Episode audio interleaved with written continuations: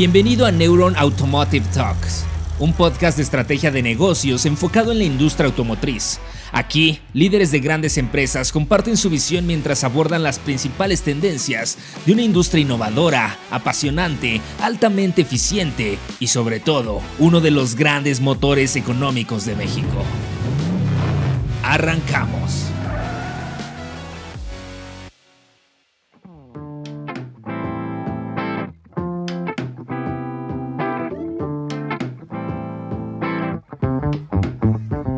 Bienvenidos a otro episodio de Neuron Automotive Talks.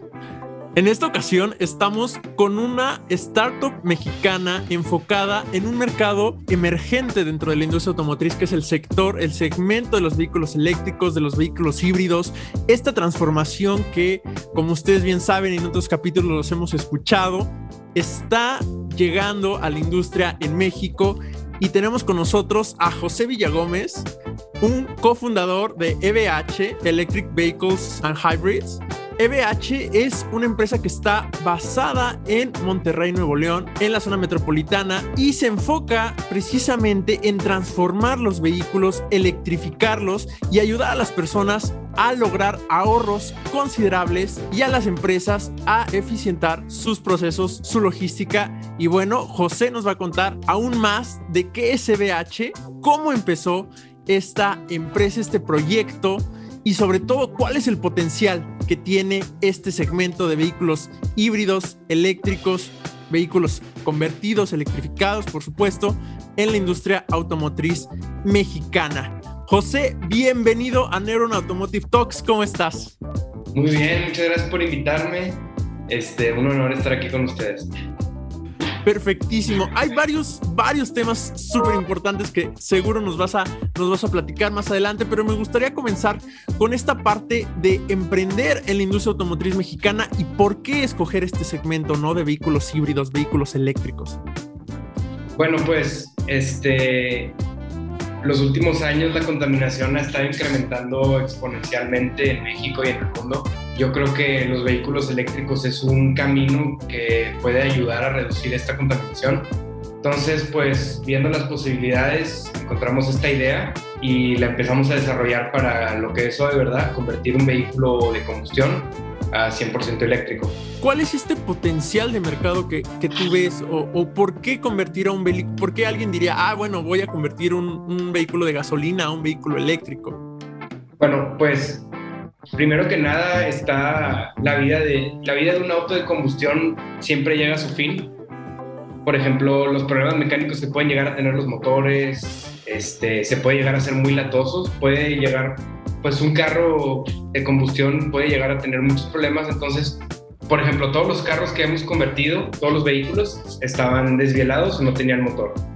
Entonces, pues logramos entrar a ese nicho de mercado de personas que tienen vehículos, flotillas que tienen vehículos que ya no funcionan y les causan mucha lata.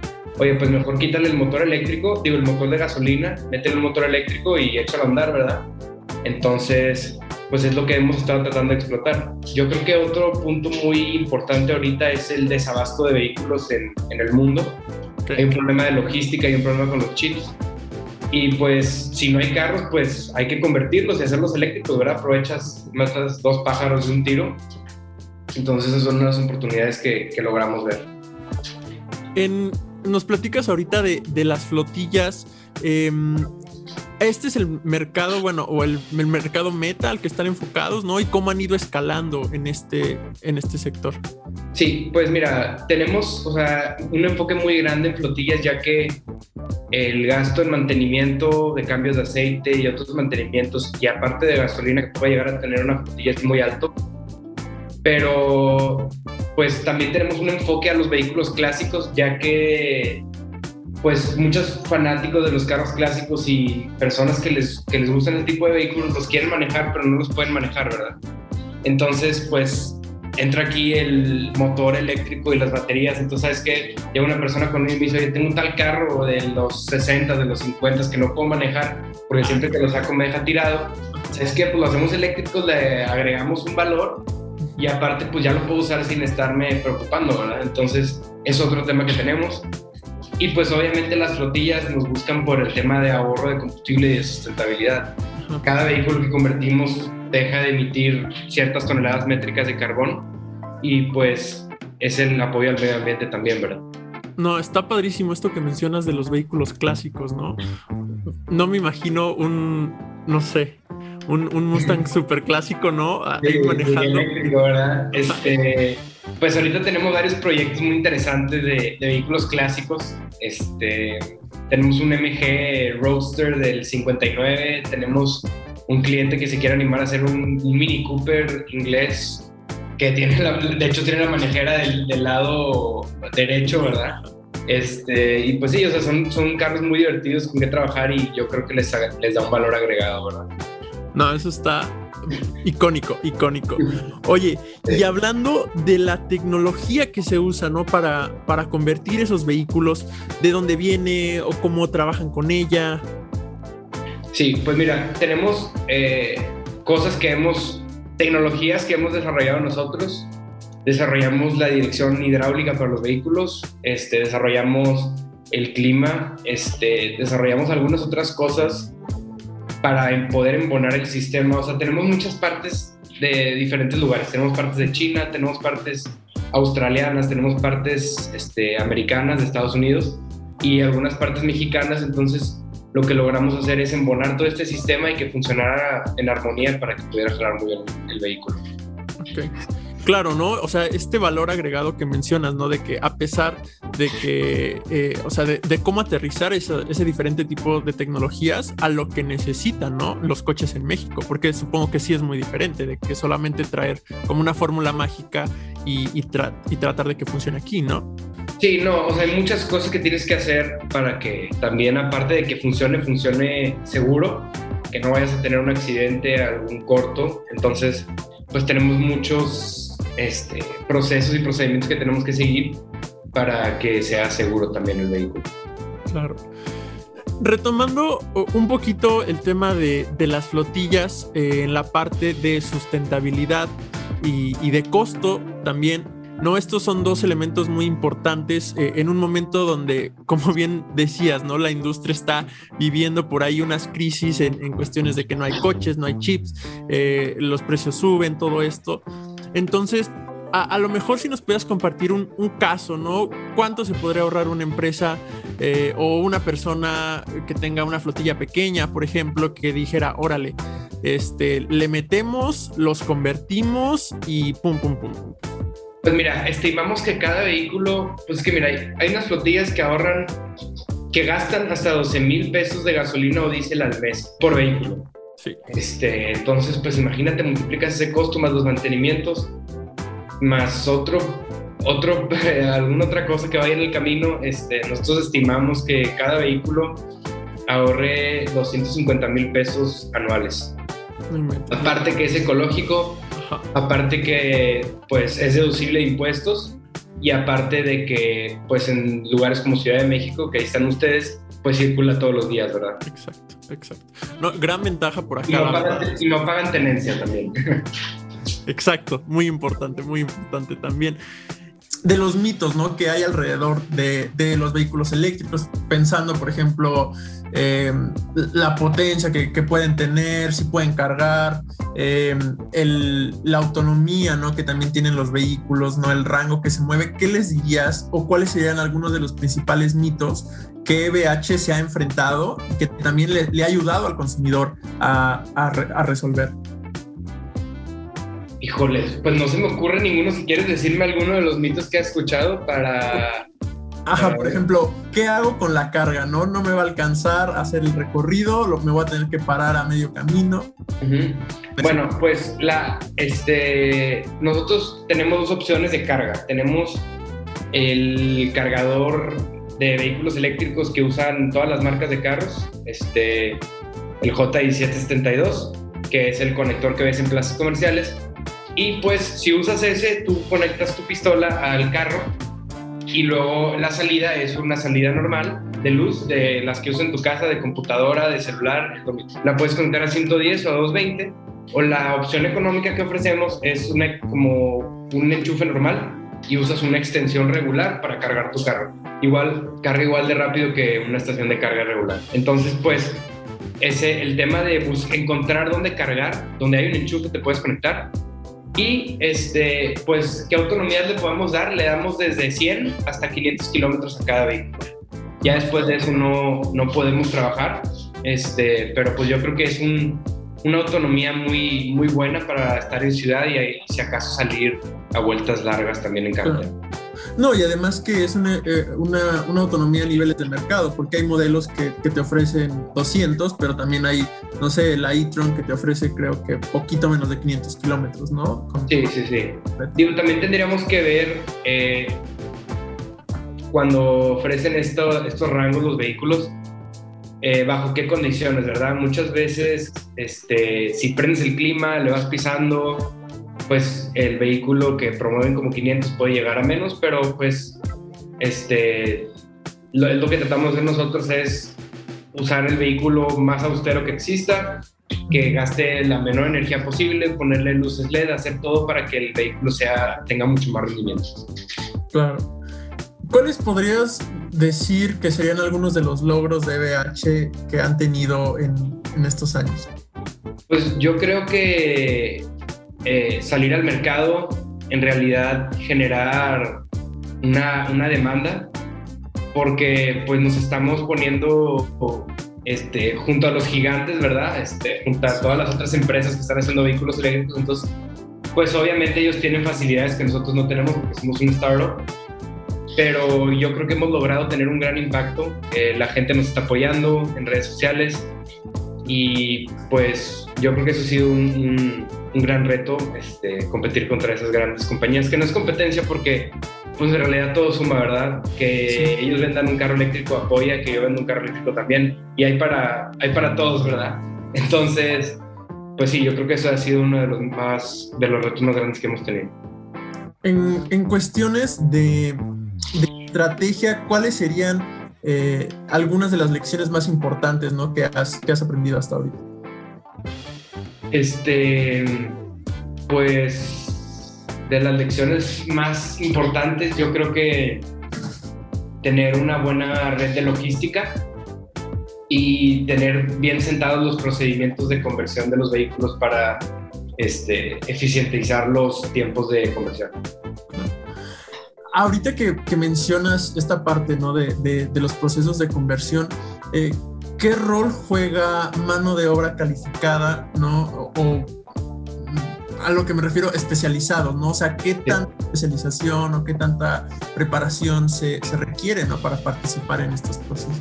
Pues mira, yo ya llevé varios certificados diferentes alrededor del mundo, aparte de mi, de mi carrera en el TEC. Y pues nosotros, mano de obra calificada para vehículos eléctricos falta en Monterrey, eso es evidente. Entonces, para ayudar con este, con esta, pues, por, con esta, con esto, con esta mano de obra calificada que falta, estamos en pláticas con la CONALEP en Nuevo León para generar algún programa donde los alumnos puedan aprender sobre electromovilidad. Pero pues están, por eso es que estamos en pláticas con ellos para poder generar este, mano de obra mexicana calificada, ¿verdad? CONALEP es un colegio de bachilleres, ¿no? Me, me imagino. No. Es, es, como una universidad técnica. Ok, ok, excelente. Moviéndonos ahora... Perdón, perdón, prepa, prepa técnica. Prepa técnica, prepa técnica. Excelente. Bueno, moviéndonos a, ahora al, bueno, dentro del, de este bloque, ¿no? De, de, estrategia de negocios, ¿cómo, o, bueno, cuáles son como tus estrategias para alcanzar a la gente, ¿no? De, de lo que hace BH. Para promover este, lo que hacemos. Uh -huh. Bueno, pues tenemos eh, cero presupuesto de mercadotecnia, cero. Este, entonces, pues lo que tratamos de hacer es eh, redes sociales. La gente nos ha estado apoyando mucho en Instagram, en TikTok. En un mes y medio conseguimos 21.500 seguidores, fue algo exponencial. Sí, wow. sí, de hecho, si nos quieren ahí encontrar en TikTok, somos electric-evh. Eh, hacemos videos dinámicos con preguntas que nos hacen este, nuestros seguidores y eso nos ha estado impulsando mucho. También pues eh, lugares y empresas como la de ustedes que nos entrevistan nos apoyan mucho. y pues eso es, hemos estado tratando de generar pues clientes orgánicos, fans orgánicos, mucha gente pues por ser 100% mexicanos nos apoya mucho y, pues es lo que hemos estado haciendo. No, padrísimo, padrísimo. Ya escucharon las redes sociales para que lo sigan. Es TikTok, Electric, TikTok, Electric-EVH, en Instagram, evh.mx y en Facebook, Electric Vehicles and, and Hybrids. Oye, y con este engagement en, TikTok, ¿tú ves como potencial para decir, ok, me podría expandir a otra ciudad, podríamos intentar en, tal ciudad? O sea, a lo mejor no a corto plazo, pero... Sí, sí, sí. O sea, claro que hemos pensado expandirnos a otras ciudades. Tenemos pláticas con, con, con, con otros estados, tenemos pláticas con, con, con, gente en Veracruz, tenemos pláticas con gente en Ciudad de México, tenemos pláticas con muchas empresas también tenemos pláticas con, pues, con entidades de gobierno que les interesa mucho apoyar al medio ambiente y la sustentabilidad. Pero pues sí, o sea, es, es, es, es, muy, muy bueno lo que nos ha estado pasando con las redes sociales. No, excelente. Ya dentro de unos meses vamos a volver a platicar contigo y ya. monstruo, EVH, el monstruo de transformación de vehículos eléctricos. Ojalá, si Dios quiere. Oye, ahora un poquito para, para ir englobando eh, unos de los puntos ya de manera más general, tu perspectiva, ¿no? En este segmento de vehículos eléctricos, en educar al consumidor, ¿no? Eh, ¿Qué dirías tú que falta en México para avanzar la electromovilidad y, un, y una procuración, perdón, la, la, electromovilidad y la sustentabilidad? ¿Qué diría que falta en México para promover la electromovilidad? Pues yo creo que crear conciencia ambiental en las personas, que sepan que en realidad hay muy mala calidad del aire en la mayoría de los estados, que es dañina para, para las personas. También pues, pues sí, o sea, crear conciencia ambiental y, generar apoyo de las empresas que, que inviertan en este tipo de, de, cambios y de tecnologías para en realidad generar un, un cambio positivo. Excelente. Por supuesto, esto es una apuesta a largo plazo, ¿no? Poco a poco vamos viendo los cambios, pero la calidad de vida en unos años, si, si todos optamos por vehículos eléctricos, vehículos híbridos, va a ser muchísimo mejor. Claro que sí, claro que sí. De hecho, pues el gobierno de Estados Unidos ha, ha dado una cantidad enorme de, de dinero a empresas de vehículos eléctricos y a los usuarios de vehículos eléctricos para incentivar este cambio y yo creo que por eso Estados Unidos ha acelerado mucho ese, ese cambio. Por supuesto. Y en México vamos, vamos por ese camino que no se puede, no se puede evitar. No se Esperemos, sí. Pues José, no sé si tengas algún comentario final, algo que quisieras agregar, añadir. Ah, bueno, sí, para impulsar el, para reducir la contaminación en Monterrey y debido a los altos índices de, mala calidad del aire y contaminación que hay aquí en Monterrey. Y bueno, en México en general decidimos hacer una rifa este, de uno de nuestros vehículos eléctricos que convertimos. Y pues las ganancias de la rifa se van a ir para plantar árboles en Parque Fundidor aquí en Monterrey, es un parque muy grande que tenemos.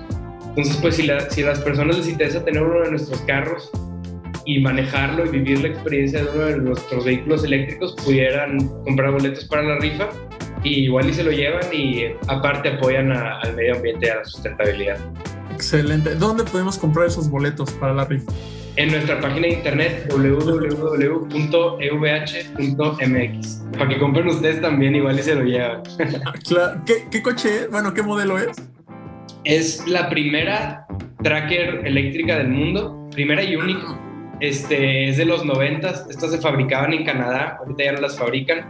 Entonces es un carro muy bueno para sacar al rancho, a la ciudad, a donde quieras y, y, pues yo creo que es un carro que, que disfrutarían mucho las personas, ¿verdad? Excelente, ¿no? Muy divertido. vamos, a, vamos a ver si nos lo sacamos. evh.mx www.evh.mx Ahí pueden comprar el boleto para la rifa de la Tracker única en el mundo, eléctrica. bueno, José, pues un gustazo eh, tenerte aquí, tenerte en este espacio. Este, este es tu espacio cuando quieras. Eh, vemos los avances ¿no? que tenga EVH ¿no? en, en esta trayectoria muy importante, pioneros en transformar eh, vehículos eléctricos, en avanzar una movilidad más sustentable y mejorar la calidad del aire y la calidad de vida que tanto necesitamos en las zonas metropolitanas. José, un gustazo tenerte con nosotros, a toda nuestra audiencia, gracias por escucharnos hasta este punto. Recuerden revisar nuestro evento virtual que se viene en marzo.